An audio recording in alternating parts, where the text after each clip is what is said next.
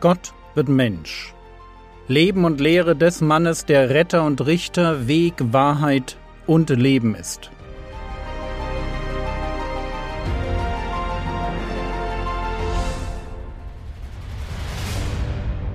Episode 27 Die Gesegnete unter den Frauen Auf unserer Reise durch das Leben Jesu sind wir immer noch vor der leiblichen Geburt Jesu.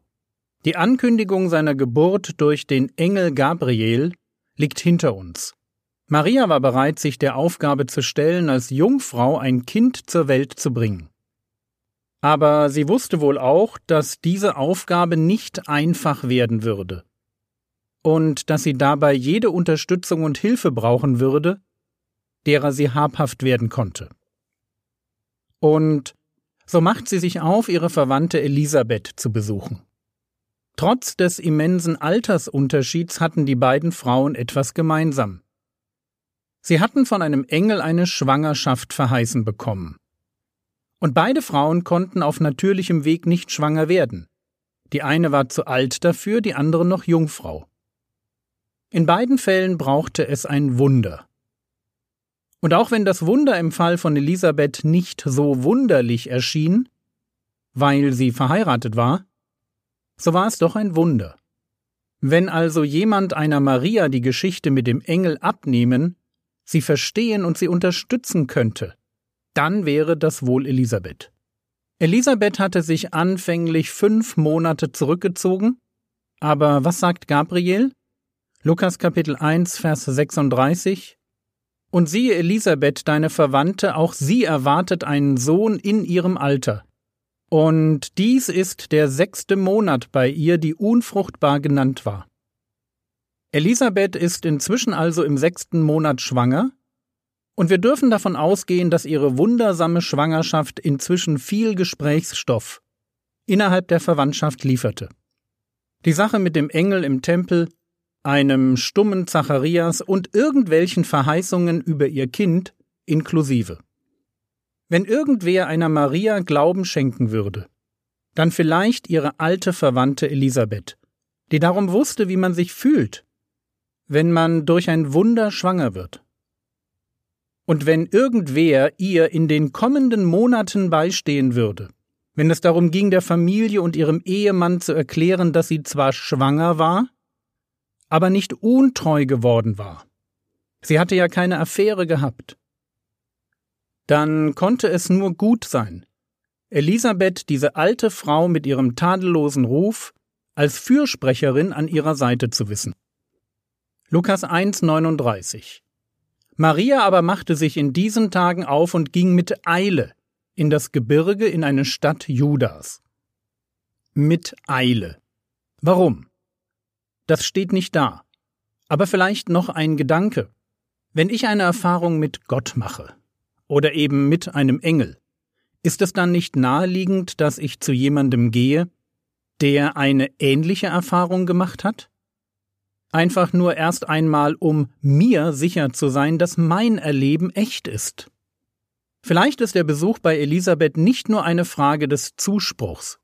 Vielleicht geht es auch darum, die eine Person zu treffen, von der der Engel sprach, weil ich mir selbst versichern muss, dass ich das alles nicht geträumt habe.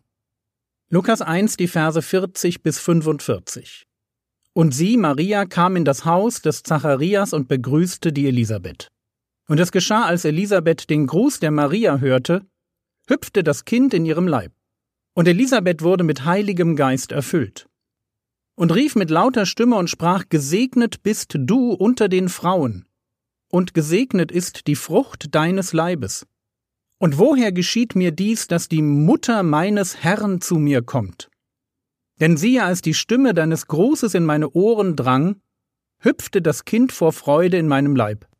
Und glückselig, die geglaubt hat, denn es wird zur Erfüllung kommen, was von dem Herrn zu ihr geredet ist. Was für ein Auftakt. Könnt ihr euch vorstellen, wie sich Maria den Anfang ihres Gesprächs mit Elisabeth wohl ausgemalt hat? Wie sie sich die Worte zurechtgelegt hatte? Die Worte, mit denen sie ihrer greisen Verwandten erzählen wollte, was ihr passiert war? Und jetzt betritt sie das Haus von Zacharias, grüßt Elisabeth, und die, erfüllt mit heiligem Geist, spricht erst einmal einen Segen über sie aus. Gesegnet bist du unter den Frauen. Können wir uns vorstellen, wie Maria nach tagelanger Reise, ermüdet und vermutlich auch seelisch ausgelaugt, von diesen Worten aufgerichtet und ermutigt wird? Prophetisch spricht Elisabeth, bevor Maria auch nur Piep sagen kann, von der Frucht ihres Leibes. Nennt ihr Kind den Herrn, also Gott, und preist sie glücklich. Warum? Weil Maria die ist, die geglaubt hat. Lukas 1, Vers 45. Und glückselig, die geglaubt hat, denn es wird zur Erfüllung kommen, was von dem Herrn zu ihr geredet ist. Wenn Maria irgendeinen Zweifel hatte, ob das mit dem Engel wirklich passiert war, ob Gott das mit der Schwangerschaft ernst gemeint hatte, jetzt war alles klar aus dem Mund der Frau, die Ähnliches erlebt hatte und die erfüllt war vom Heiligen Geist, spricht Gott selbst ihr das an Mut und Klarheit zu, was sie in diesem Moment benötigte. Gesegnet bist du unter den Frauen, heißt es in Vers 42. Und auch wenn diese Formulierung sich in protestantischen Ohren etwas zu römisch-katholisch anhört, ist die Aussage doch wahr. Für mich ist Maria nicht Mutter Gottes nicht die ewige Jungfrau, nicht frei von der Erbsünde und nicht in den Himmel aufgefahren. Ich feiere keine Marienfeste und mache keine Wallfahrten zu Orten, wo Maria erschienen sein soll. Aber wenn ich mir die Frage stelle, welche Frau in der Weltgeschichte ist die am meisten gesegnete, dann fällt mir kaum eine andere als Maria ein. Gesegnet im Sinne von herausgehoben aus der Menge, wichtig für den Fortgang der Geschichte oder berühmt. Und natürlich gesegnet, in dem Sinn, dass damals wahrscheinlich jedes junge Mädchen davon geträumt hatte, die Mutter des Messias zu werden. Und die Erwartungen waren hoch, die Erwartungen, dass bald der Messias erscheinen würde. In Jerusalem lebte Simeon, von dem es heißt, Lukas Kapitel 2, Vers 26, und ihm war von dem Heiligen Geist eine göttliche Zusage zuteil geworden, dass er den Tod nicht sehen werde, ehe er den Christus des Herrn gesehen habe. Dürfen wir davon ausgehen, dass es noch mehr solcher gerechten und gottesfürchtigen und mit dem Heiligen Geist erfüllten Juden gab? Die spürten, dass, wie es die Prophetin Hannah ausdrücken würde, die Erlösung Jerusalems nahe war? Und gab es nicht die Prophezeiung bei Daniel von den 70 Jahrwochen? Musste der Messias nicht bald erscheinen? Es lag eine Messias-Erwartung in der Luft umso mehr als die Römer das Land besetzt hatten. Und wenn ein jüdischer König den Thron Davids besteigen sollte, dann wäre jetzt der richtige Zeitpunkt gekommen. Wenn wir lesen, gesegnet bist du unter den Frauen, dann dürfen wir davon ausgehen, dass Gott sich als Mutter für seinen Sohn eine gottesfürchtige Frau ausgesucht hatte. Ein echtes Vorbild. Maria war nicht sündlos. Auch sie wurde aus Gnade durch Glauben gerettet. Und sie war am Ende ihres Lebens, nachdem sie noch wenigstens sechs weitere Kinder zur Welt gebracht hatte, auch definitiv keine Jungfrau mehr. Aber sie ist bis heute ein tolles Vorbild. Ihr Mut und die Entschlossenheit, alles für ihre Mission zu wagen, in den Augen der Leute auf Jahrzehnte hinaus eine zu sein, die vor der Hochzeitsnacht noch etwas mit einem Mann hatte, und nur vielleicht mit ihrem eigenen. Wow, das ist Glaube. Das ist Größe. Und das ist die Grundlage dafür, Gottes Segen für das eigene Leben abzugreifen. Hier sehen wir eine junge Frau, die den Willen Gottes über ihren eigenen guten Ruf stellt.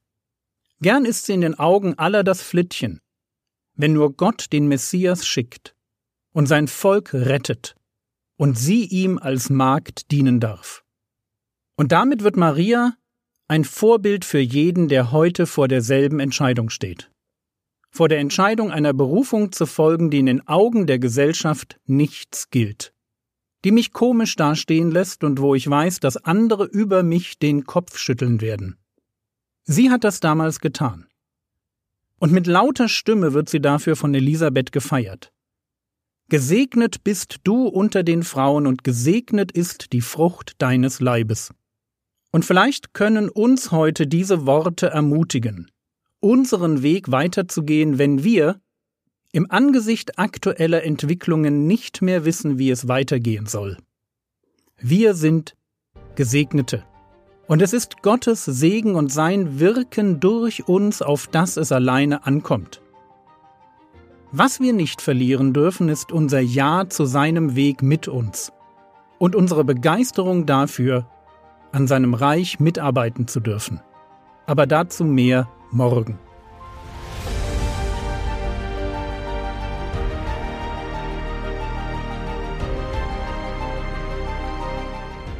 Was könntest du jetzt tun?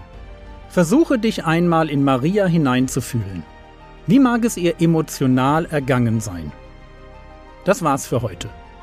Wenn du es noch nicht weißt, ich bin ein totaler Verfechter davon, dass man Bibelverse auswendig lernt. Fang doch heute damit an. Der Herr segne dich, erfahre seine Gnade und lebe in seinem Frieden. Amen.